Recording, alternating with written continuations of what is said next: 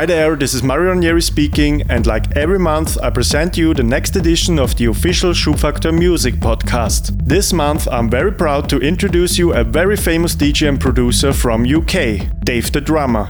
Hello, this is Dave the Drummer, and you are listening to my mix for the Schubfaktor podcast. If you are into the harder end of acid and techno music, you may have already come across one of Dave the Drummer's records. Hailing from the London illegal warehouse party scene that exploded in the 90s, DJ and producer Dave the Drummer started the techno label Hydraulix as an output for his production ideas. The label intended to bridge the gap between the acid techno of his previous productions and the darker form of techno that Dave was experimenting with in the studio. Hydraulix made some big waves in the hard techno scene throughout the 2000s and is still going strong with many of the now digital releases hitting the top 10 in the Beatport hard techno charts. Tracks from Hydraulix have found their way into the playlists of some of the world's top DJs as well as keeping a huge following of underground techno DJs across the globe. Dave's recent music reflects a shift toward a darker stripped back techno sound and the label is still at the forefront of the techno scene winning respect from many DJs and taking on board fresh young artists as as well as releasing tracks by seasoned Hydraulix regulars. Still a hardworking DJ and producer, Dave is responsible for remixes and productions for many great techno labels, including Fine Audio, Noom, Reclusive, Naked Lunch, Phobic, Electrax, Techburst, and of course Hydraulix, Apex, and Mutate to Survive. So be prepared now for another Schubfaktor podcast edition mixed and compiled by Dave the Drummer. Follow us on SoundCloud, Mixcloud, Facebook, or Twitter for more information and updates. Don't hesitate to tell us what you think about this mix and don't forget to use the official hashtag SFPC in all your postings.